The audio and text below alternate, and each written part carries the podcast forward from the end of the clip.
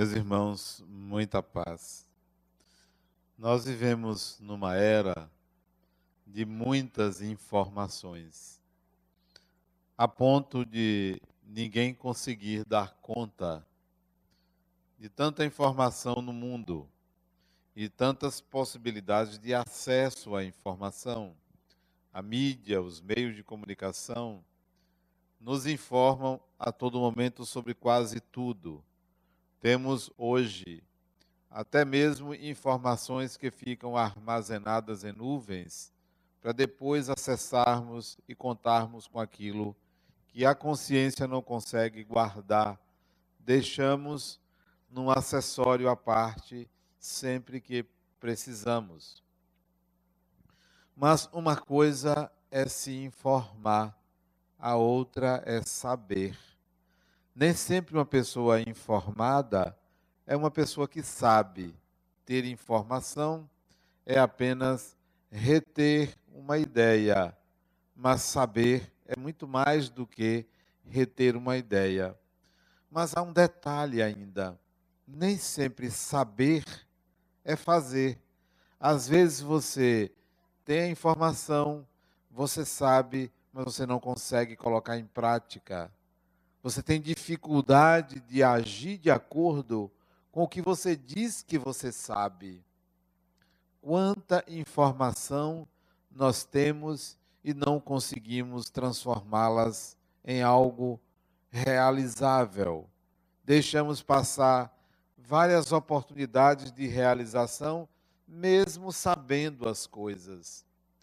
Mais ainda, às vezes nós sabemos colocamos em prática, mas quando a experiência se repete, a gente não nem sempre consegue pôr em prática. Onde está o problema? Onde conseguir a segurança de saber uma coisa e ela estará sempre disponível para uso? Quantas pessoas repetem experiências negativas Quantas pessoas se arrependem de não conseguir realizar algo que elas sabiam a maneira melhor de fazer. Nós temos um processo de educação repetitivo. Reencarnamos, aprendemos em família, vamos à escola, aprendemos na escola, vamos ao mundo, aprendemos no mundo, mas nada disso é suficiente para você ter segurança de que você, ao saber algo, aquilo estará 100% disponível a seu favor. Olha você repetindo os mesmos erros.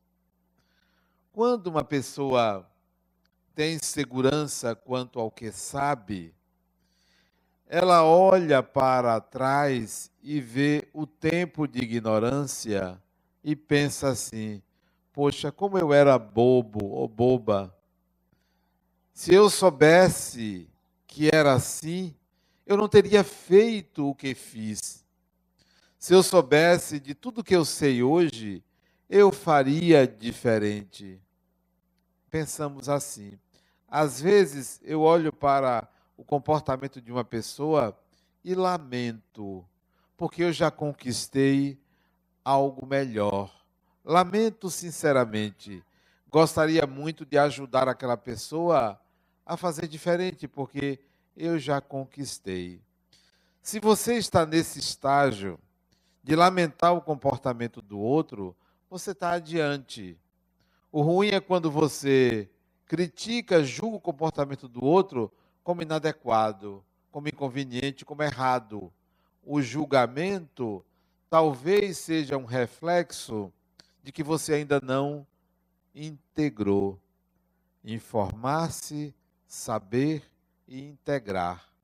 Esse seria o processo de educação. O que é integrar, que é diferente de saber? O saber é teórico. O saber é a filosofia da informação. A integração é a transformação do saber numa habilidade. Quando você sabe e consegue transformar o conhecimento numa habilidade, você integrou. E a dificuldade é esta. Todos aqui, eu não, não, não há exceção de ninguém, todos aqui sabem o que é o amor. Todos aqui sabem que devem amar.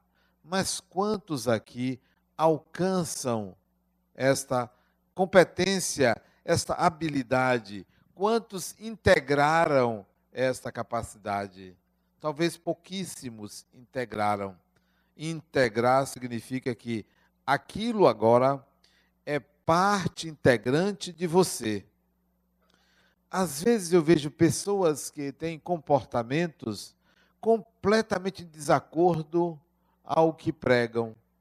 Mas esse desacordo não é que a pessoa está fingindo, mentindo. Ela não percebe que o que diz difere do que faz. Ela se engana. Quantos espíritos vivem situações em que pensam que são alguma coisa, pensam que a sua imagem é uma imagem positiva, no entanto, ela é extremamente negativa, porque não integraram o que sabem. O processo reencarnatório é um processo de assimilação de saberes. Nós estamos constantemente assimilando saberes, mas nem sempre integrando esses saberes. Precisaríamos integrar. Para justificar essa minha fala, eu lembro de uma passagem do Evangelho muito interessante. Imaginem uma casa pequena, talvez de 20 metros quadrados, apinhada de gente ali, ouvindo um homem falar. Uma casa pobre, chão de terra batida, uma janela só, uma porta de acesso e uma porta aos fundos para um quintal onde se cultivava pequenas hortaliças. Esta imagem é a imagem de Jesus pregando há dois mil anos na casa de um estranho, falando, a casa cheia, não cabia todo mundo ali dentro, tinha gente na janela, tinha gente na porta, querendo ouvir o que aquele homem falava. Como era na Palestina, as casas eram muito próximas umas às outras e o terreno era montanhoso. Alguém queria entrar na casa, mais do que isso, alguém queria colocar uma outra pessoa ali dentro. Como as casas, algumas não tinham telhado, porque era muito quente, chovia muito pouco e as casas eram descobertas, esta casa tinha parte do telhado.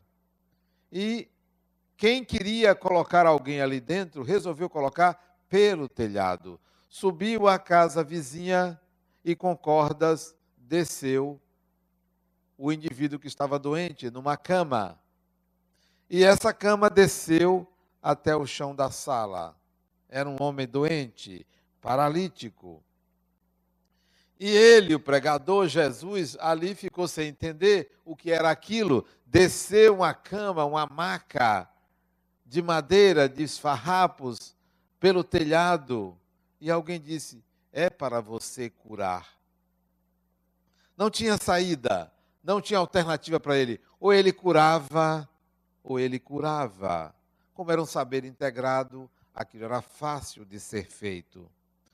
Mas olha o que ele fez. Ele chegou para o indivíduo que olhou para ele enternecido, esperando ser curado, ele disse: Levanta-te, pegue o teu leito e ande. Por que, que ele não disse, levante-se? Por que ele não disse, levante-se vá embora? Levante-se, pegue o teu leito e anda. Ele acrescentou esse teu leito. E isso me fez pensar. O que estava embutido nesta, nesse comando, pegue o teu leito, é a diferença entre a informação, o saber e a integração. A informação é: levante. Saia da postura passiva, porque informar-se é adquirir conhecimento, é uma postura ativa. Levante-se. Pegar o seu leito agora é tudo que você é, você tem que carregar com você. Lhe pertence. Não pertence a outra pessoa. Suas dificuldades são suas, não são a dos outros. Do que você não é capaz, lhe pertence. Tudo que você acumula, todas as suas dificuldades de compreensão, de entendimento, são suas. É o leito que você tem que levar, pertence a você. E todo mundo aqui, embora não seja paralítico, tem o seu leito carrega seu fardo para onde vai? Para o trabalho, para casa, para o lazer, para uma viagem, você está sempre levando o seu leito, é o seu saber. É tudo aquilo que você foi capaz de degustar da informação, de retirar da informação. Bom, agora ande, vá embora, siga seu caminho, faça a sua parte, integre esse saber. A dificuldade está aí, porque muitos largam ou querem largar o leito na mão dos outros. É seu, eu vou deixar aqui. O problema é seu, não é meu. Foi você que me prejudicou, não foi eu. A maioria transfere, terceiriza responsabilidades. Não entende que esse leito é permanente, é seu. É você que tem que dobrá-lo, é você que tem que arrumá-lo, é você que tem que carregá-lo. O processo de integração do saber é um processo de viver experiências. É preciso você experienciar. É preciso você sair da inércia do leito para andar. Ande, carregue com você. A maioria daqueles que Jesus curou voltou a ter problemas de saúde. A maioria. Por quê? Porque não quiseram carregar seu leito. Porque a cura não é a cura do corpo. A cura da alma não pertencia a ele. Ele poderia curar o corpo, mas a alma continuava tal qual ela é. Você vem ao centro espírita, não espere que aqui você se transforme.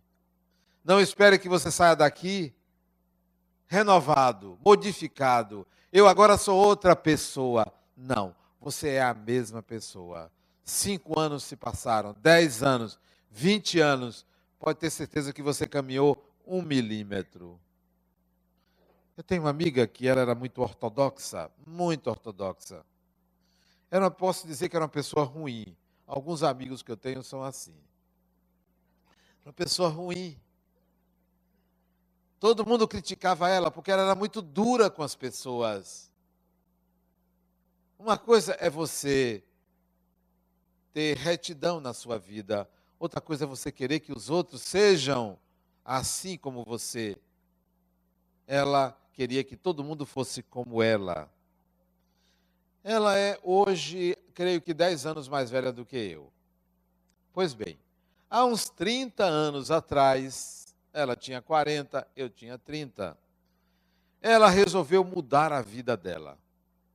Resolveu mudar. Insatisfeita consigo mesmo. Viajou para os Estados Unidos, atrás de um guru, um indivíduo que escreveu um livro fantástico chamado Vidas Passadas em Terapia. O nome dele é Morris Netterton. Um livro fantástico, muito elucidativo sobre a, a técnica da regressão. E ela foi aos Estados Unidos submeter-se à técnica com ele. Voltou modificada. Ela tinha os cabelos lisos naquele tempo, não tinha essa facilidade de escova eram lisos porque eram lisos mesmos. Né?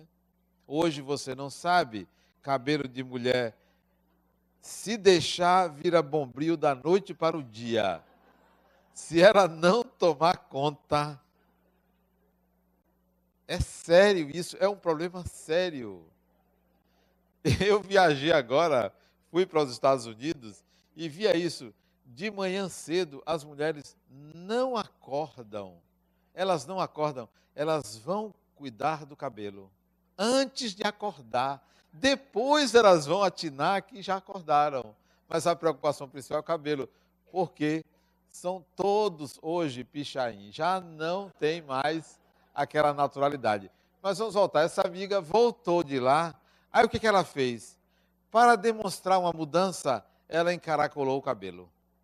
30 anos atrás, encaracolou o cabelo.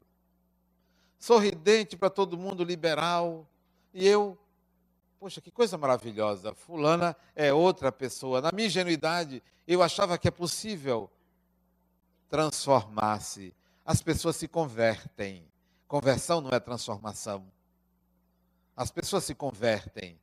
As pessoas mudam a fachada, mudam o resultado, mas interiormente é preciso que você prove-se, teste-se, vá ao contraditório. Vá ao contraditório. As pessoas resolvem ficar calmas, meditando, e passam a evitar todo ambiente perturbado. Passam aí só nos ambientes calmos, porque a pessoa agora é calma. Cadê o contraditório? Não, não vai ao contraditório. Abandonam, abandonam porque não se sustentam, porque se converteram. É fácil silenciar onde ninguém fala. Eu quero ver você silenciar onde todos gritam e reclamam. Eu quero ver sua paciência quando todos estão exigindo de você, dizendo que você não tem razão. Ela voltou, ela conseguiu manter mas daí alguns anos, porque ela demorou anos nesta mudança, daí alguns anos, olha ela de volta. Olha aquela personalidade reassumindo. Quantas personalidades você tem? Quantas fachadas você apresenta? Então, é hora de você fazer algo muito mais profundo, integrar habilidades.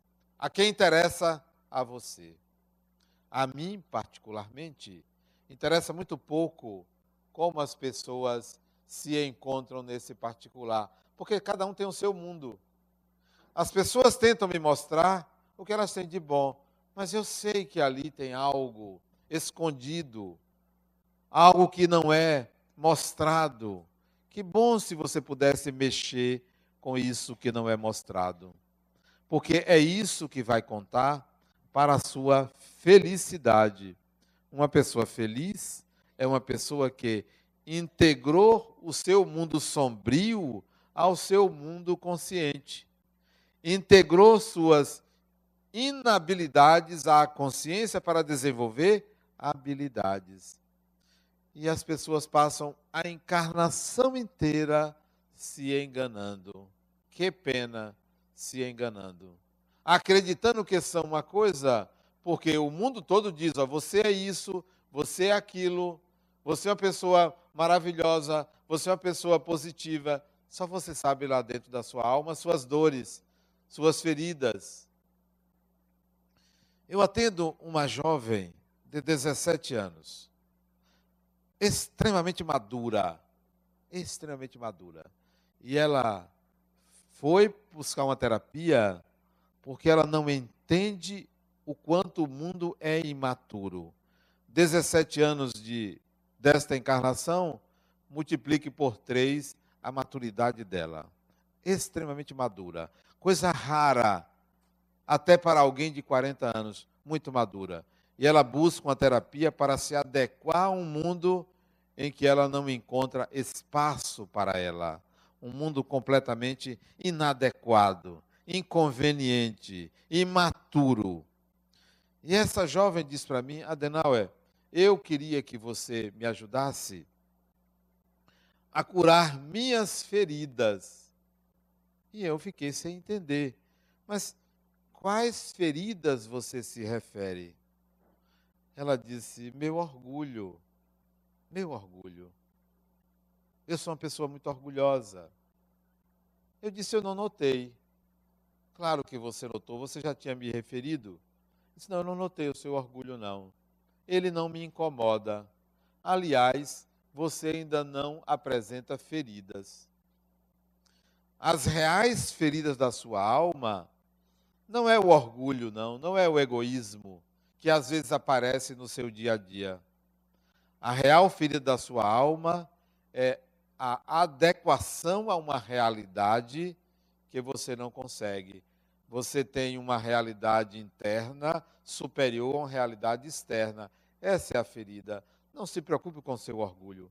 E digo para vocês: muita gente quer mudar o orgulho, a vaidade, o egoísmo e outras questões menores, quando as grandes feridas estão nas inabilidades, na falta de habilidades, na falta da integração do saber. Integração do saber. Se preocupe com isso. Às vezes você é, entra em desacordo com alguém. Às vezes você é injusto com a pessoa. Às vezes você trata mal alguém. E nem sempre consegue pedir desculpas. É o seu orgulho. Mas pior do que isso é a sua inabilidade. Não é você deixar de ser uma pessoa orgulhosa, porque às vezes há pessoas que são muito humildes, mas são inábeis, mas não têm habilidades são pessoas pobres, não pobres materialmente, não têm habilidades de entender que o mundo se torna cada vez mais complexo, de entender que as coisas se modificam numa velocidade muito grande, de entender que é preciso viver nesse mundo e contribuir para a transformação desse mundo. Hoje de manhã, eu caminhei com um amigo e viemos aqui viemos por trás. Temos uma volta aqui e eu passei, eram seis horas da manhã. Cinco para as seis. E a calçada estava repleta de pessoas numa fila muito grande. Eu não sabia que seis horas da manhã tinha fila aqui fora. Eu achei aquilo um absurdo. Como? Seis horas da manhã, tanta cadeira aqui dentro, por que, que as pessoas têm que ficar lá fora? seis horas da manhã. E me aproximei e perguntei a uma senhora que filha era aquela. Ele disse, essa filha daqui, nós estamos aqui, e sentado no chão, nós estamos aqui porque queremos marcar uma consulta com o médico. Disse, Mas aqui fora não nos deixam entrar. Só podemos entrar quando dá sete e meia é que a gente pode entrar. Que horas a senhora chegou aqui? Ela disse, quatro horas da manhã. Disse, não é possível isso. Isso vai contra os nossos valores. Aí fui ao porteiro. Ele disse, olha, eu tenho ordem para essas pessoas não entrarem. Aí eu perguntei, você sabe quem eu sou? Ele disse, claro que sei. O senhor é Adenauer. Ele disse, você poderia colocar essas pessoas para dentro? Ele disse, mas aonde? Ele disse, no auditório. Tem cadeiras aí, coloca essas pessoas lá dentro. E esse amigo meu disse: realmente, como uma casa que tem a missão de acolher, mantém essa postura. Isto é a diferença entre saber, todo mundo sabe quais são os valores dessa casa, a missão, mas não integram, não trazem para a realidade. E é preciso que a gente sempre pense nisso. Será que minha missão de vida, será que o que eu penso, o que eu prego, eu consigo de fato realizar? Ou eu fico buscando justificativas para a negação? Justificativas para o não. E sempre justificativas que estão no outro. Onde está a nossa educação? Onde está ela? O que é que nós fizemos com ela? Quanta coisa nós aprendemos e não conseguimos colocar em prática. Quantas lacunas existem entre o saber e o integrar. Quando é que nós vamos resolver isso? E esta garota que eu atendi, que disse a ela que a verdadeira ferida não era aquela, ela chegou para mim e disse: Eu quero mudar. Eu quero que essas feridas apareçam logo, porque eu quero resolvê-las. Eu disse: Não, não adianta você apressar, você já é apressada, você tem 40 anos em 17, você é muito apressada. Que tal você esperar? Que tal você se deleitar com o momento? Que tal você viver? Porque tem gente que não consegue viver. Se informam, se informam, se informam e não vivem. Não gastam o tempo. Querem passar muito rápido querem pular etapas. E ela é uma dessas pessoas que querem pular etapas. Espere, você tem tempo para isso. Você precisa ainda exercitar a arte de viver. É uma arte viver. Você é muito gulosa. Você é, pratica aquele pecado capital que a maioria pratica, mas não sabe, né? que a gente conhece com o nome de gludice, que na Bíblia não está escrito gludice, né? Como é o nome desse pecado? A gula, né? Mas é uma gludice. A gula quer dizer você não degusta a vida. A gula não é a que causa obesidade, é aquela que faz você saber, mas não viver de você entender, mas não integrar, não desenvolver a habilidade de. É uma habilidade você lidar com pessoas difíceis. Eu pergunto aqui: quem é ou quem não é uma pessoa difícil? Existe aqui certamente pessoas que são fáceis de lidar, mas não pise no calo dessa pessoa, que a pessoa difícil vai aparecer. Então, é uma arte lidar com pessoas difíceis. Integre essa habilidade. Integre. Eu já disse aqui que eu tenho escrito aqui no braço esquerdo, não sei se vocês conseguem enxergar, uma frase que está escrita aqui, e tem outra no braço direito. Conseguem ver? Aqui está escrito, ó, isto não é comigo. Aqui está escrito, isto é comigo. Quando alguém vem a mim e o que me traz não me pertence, eu olho para o meu lado direito. Isso não é comigo. Isso não é meu. Isso não me pertence. Isso é dessa pessoa. E volta para aquela pessoa. Mas quando vem a mim e eu noto que eu não integrei aquilo, bom, isto é comigo. Eu tenho que abraçar com o lado esquerdo do corpo. Eu tenho que abraçar com o coração porque isso é importante para eu integrar. O processo de educação requer que a gente desenvolva habilidades e não necessariamente informe.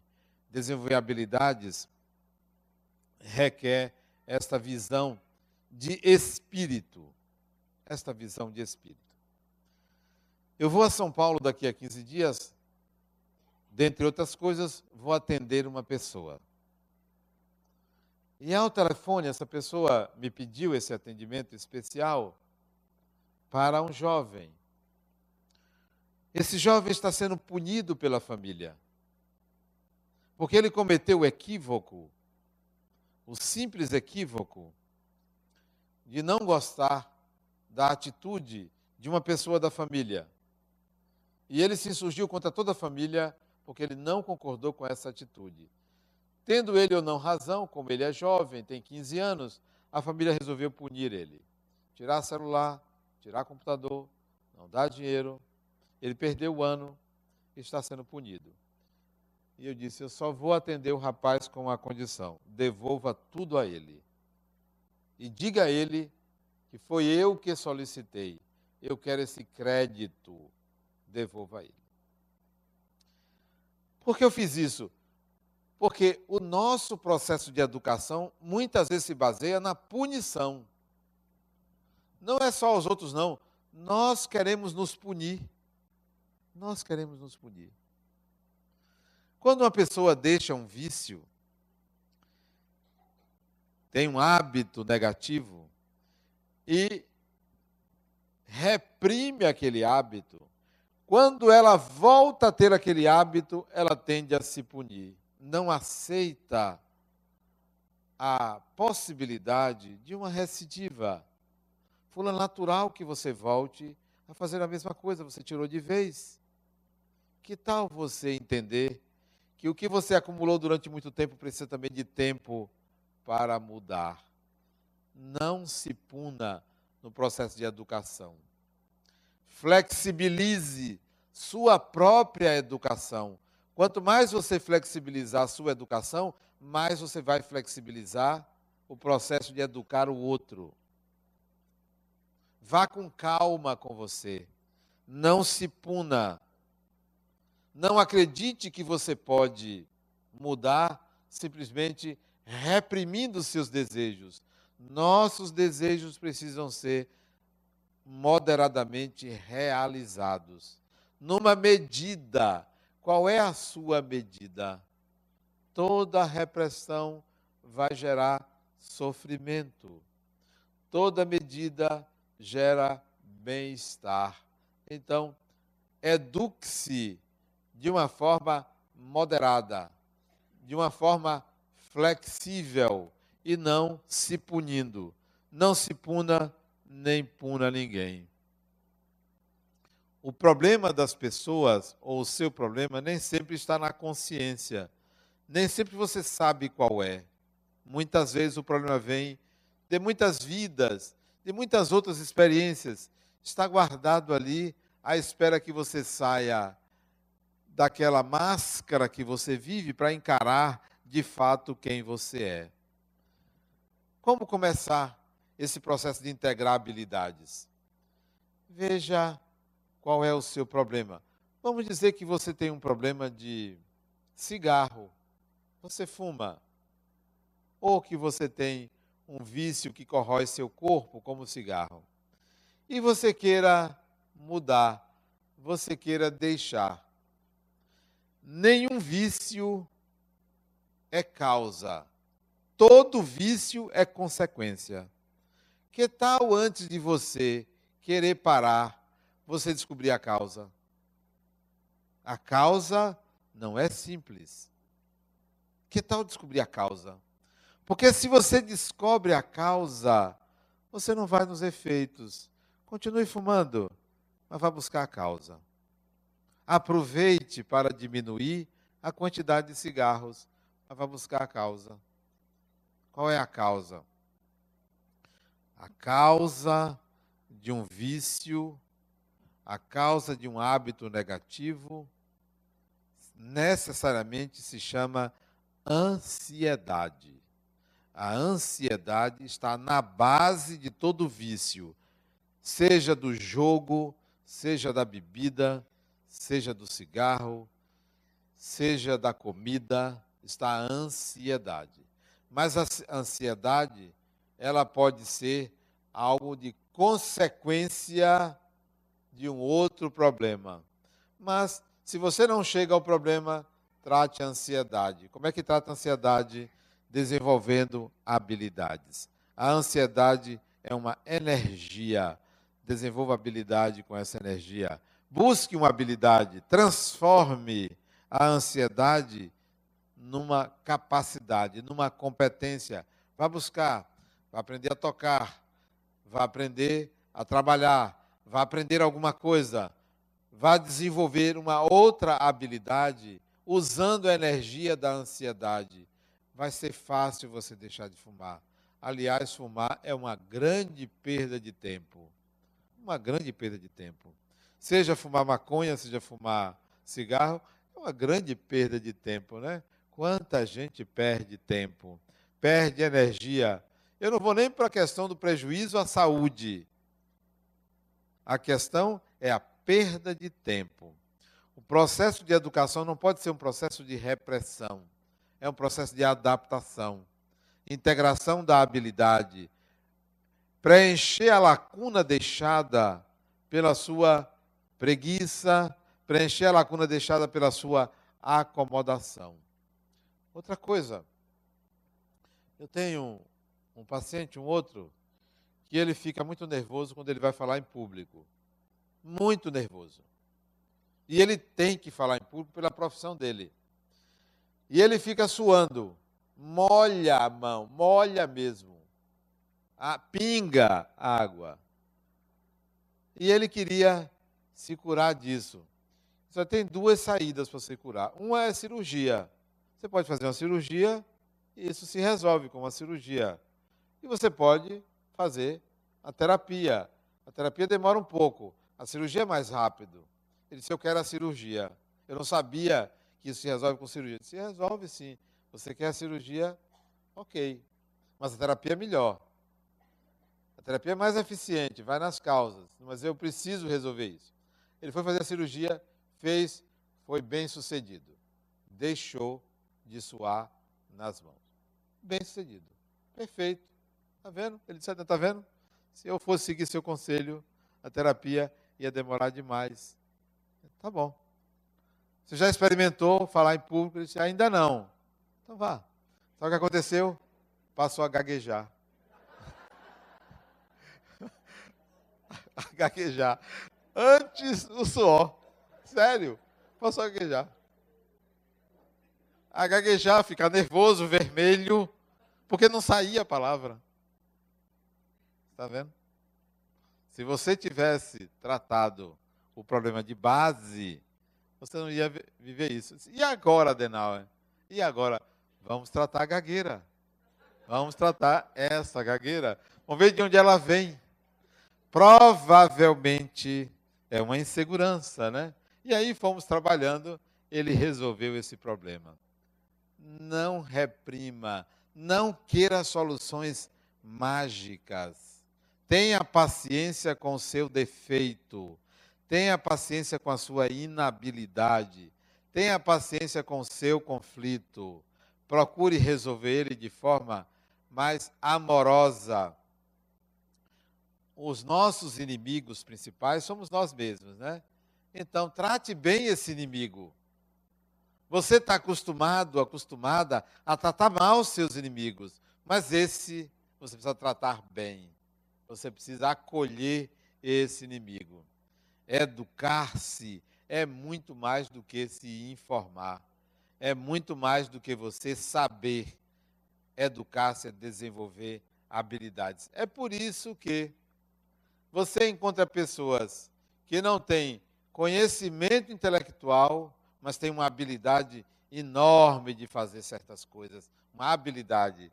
Não tem o saber intelectual, mas têm a habilidade, conseguem resolver situações muito complexas com uma palavra, com um gesto, com uma atitude, enquanto outros precisam de mil palavras e não conseguem resolver.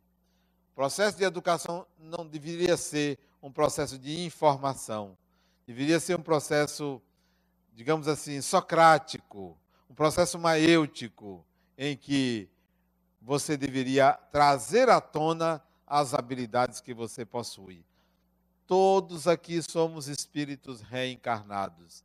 Não acredita? Não tem problema, morra. Aí você vai ver que é verdade. É uma solução simples. Você vai ver que, ah, realmente, como me disseram, é isso mesmo. O corpo morreu e eu estou aqui, vou ter que voltar. Mas você é um espírito reencarnado. Você tem habilidades, traga essas habilidades.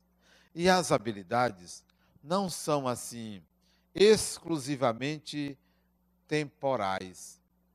Uma pessoa que tem uma habilidade artística, essa habilidade para a arte não é só para um instrumento, não é só para um tipo de arte. Uma pessoa que tem uma habilidade num campo, aquela habilidade pode ser muito útil em outros campos da vida. Não se subestime. Não se subestime quanto à sua capacidade de desenvolver novas habilidades e trazer antigas habilidades à tona. Tente dizer para você: eu acho que eu sei fazer isso, eu vou tentar. Se permita errar. Se permita dizer que eu não estou conseguindo. Não diga assim, eu nunca vou conseguir, eu ainda não consegui, e você pode conseguir. Pessoas que nunca fizeram uma coisa pode se surpreender fazendo muito mais do que seu antecessor, fazendo muito melhor do que seu antecessor. Acredite na sua capacidade de desenvolver habilidades. O processo de educação é um processo que requer integração.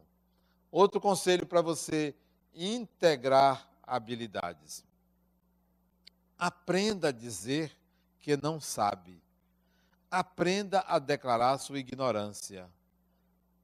Aprenda a afirmar que você está aprendendo.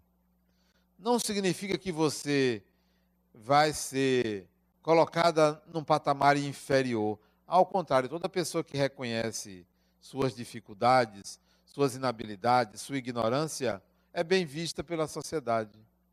É bem vista. Não tenha medo dos outros tripudiarem sobre você, porque você demonstra que não sabe. O vencedor não é o que vence o outro, o vencedor é o que vence a si mesmo. O proprietário da vida não é o que tem bens, é o que é proprietário de si mesmo. O ganhador não é o que tem volumes e volumes de dinheiro ou de bens. O ganhador é o que é feliz. É o que é feliz. Eu li um artigo hoje, aliás, ontem, ontem hoje, nem me lembro, é tanta coisa que eu leio, é, de Nizanguanais. Ele falando sobre a meia maratona de Amsterdã que ele vai correr. E ele foi convidado por Bill Gates, isso no artigo dele, para falar para grandes empresários do mundo. Ele foi convidado e ele foi falar. Mas ele, antes de falar, ele resolveu ir para a academia de manhã cedo. Seis horas da manhã, ele foi para a academia.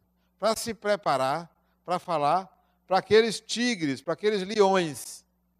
Sabe qual foi a surpresa dele? Quando ele chegou na academia, a academia do hotel onde eles estavam, em Nova York, encontrou todos na academia. Todos na academia.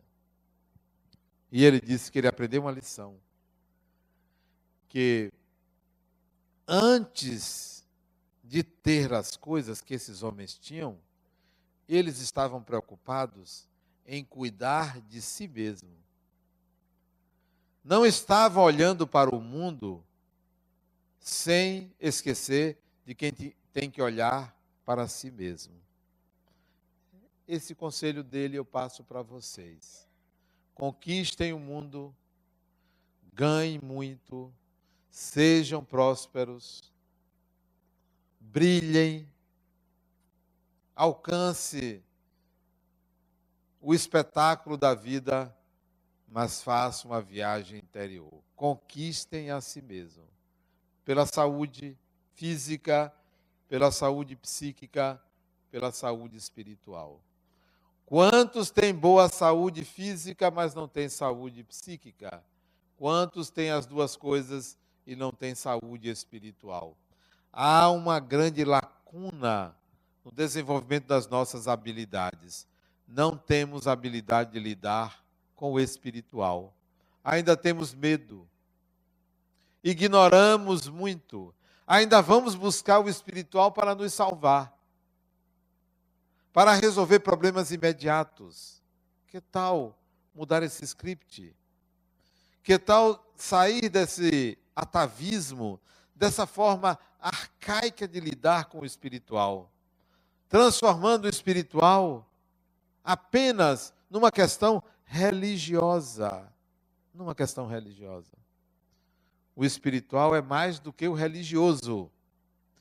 O espiritual é a realidade intrínseca ao ser, ao espírito que você é. Isso é o espiritual. Tudo que diz respeito ao espiritual diz respeito a você quem você é. Mas nós estamos buscando o espiritual fora da gente. O espírito que a gente quer acreditar que existe é você. Eu sou o espírito que eu quero acreditar, mas nós ainda estamos olhando para fora. Pode conquistar a crença, mas não deixe de se perceber espírito. Você é espírito. Quantos não vão buscar um médium, uma cartomante? Eu tenho uma paciente que ela tem a cartomante dela. É dela, essa é dela. Não tem a pessoa que tem meu médico, meu psicólogo, ela tem a cartomante. Olha o que ela faz. E ela está presente aqui. Olha o que ela faz. Ela tem uma decisão importante do trabalho. Ela tem uma decisão importante. Eu não vou nem olhar para ela. eu disse a ela que eu ia dizer. Ela tem uma decisão importante do trabalho. Ela tem que nomear uma pessoa nomear uma pessoa para um cargo, ela vai à cartomante, leva o currículo da pessoa para perguntar se pode confiar naquela pessoa.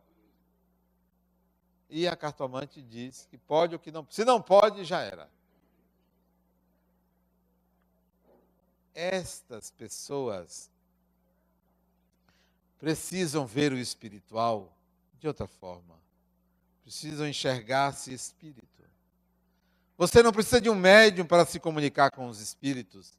Você tem comunicação direta com os espíritos. Você não precisa do centro espírita para se comunicar com os espíritos. Você não precisa de uma igreja para se comunicar com os espíritos. Realize isso naturalmente. Fale com os espíritos, porque eles lhe ouvem ouvem as besteiras que você diz, porque eles também diziam e dizem, porque são seres humanos. A lacuna da educação espiritual é esta: transformamos o espiritual numa crença, numa possibilidade, é uma realidade. E a realidade é você. Quer conversar com um ente querido que já desencarnou? Converse, fale, sua vibração alcança a pessoa. Agora não fique numa postura medrosa, subserviente, irreal. Irreal. Quantas pessoas lidam com o espiritual de forma irreal, santificam o desencarnado. Não valia nada quando estava encarnado. Quando desencarna, a pessoa tem medo. Eu prefiro uma senhora, amiga minha, que no enterro do marido, ela junto de mim disse, Adenal, não valia nada. Ela disse para mim, ali no cemitério do Campo Santo, o corpo ainda estava quente. Ela dizendo, não valia nada, Adenauer. Não sei quantos anos com esse homem, ela sabia que ele estava ouvindo porque era realidade. Sofreu na mão daquele infeliz.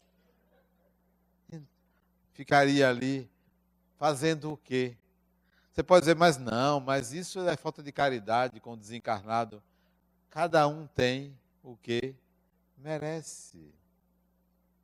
Na minha desencarnação, eu já disse a Rosângela que está ali. Faça festa. Faça festa, porque eu não vou chorar pela minha própria morte. Não vou. Na minha própria morte, na morte desse corpo maravilhoso, lindo e belo, eu vou dizer obrigado. Fui. Vou sentir saudade, de vez em quando eu volto aqui, mas não vou ficar pegado. Então não chore, porque eu não vou estar chorando. E tem mais, se vocês chorarem pela minha morte e ficarem me prendendo, eu não vou me comover. Não vou, não. Esse negócio de ficar comovido, ah, o espírito fica preso porque os parentes ficam. Eu não vou me comover porque vou encontrar outras pessoas me esperando. A fila é grande para se contactar comigo. Não vou, tem outros amores. Se vocês quiserem o meu amor de volta, pare desse choro inconsequente, sem necessidade nenhuma. Que tal viverem felizes enquanto eu estou no corpo? Que tal demonstrarem amor, afeto, desejo, vontade, alegria, enquanto estou encarnado? Para depois desencarnar, vocês pensarem assim. E eu gostaria que fosse Adenal, é? Me aguarde, porque eu também vou. Porque eu também vou. Sair dessa máscara que como lidam com a morte. Desse engodo. A mulher, coitada, era oprimida pelo marido. E fica chorando pela morte dele. Devia dizer, por graças a Deus. Graças a Deus, até que a morte nos separe. Que bom. Não é? Eu não estou dizendo isso para vocês acharem graça, não, porque eu acredito nisso. É assim mesmo. É assim mesmo. A vida continua. Vamos sair desse, dessa criancice de lidar com a desencarnação como se fosse uma tragédia. Não é uma tragédia, é um até logo. Vamos nos educar espiritualmente. Vamos preencher essa lacuna que existe aí. Vamos integrar este saber espiritual. Vamos sair só da informação. Vamos praticar, vamos vivenciar o espírito que nós somos. Muita paz.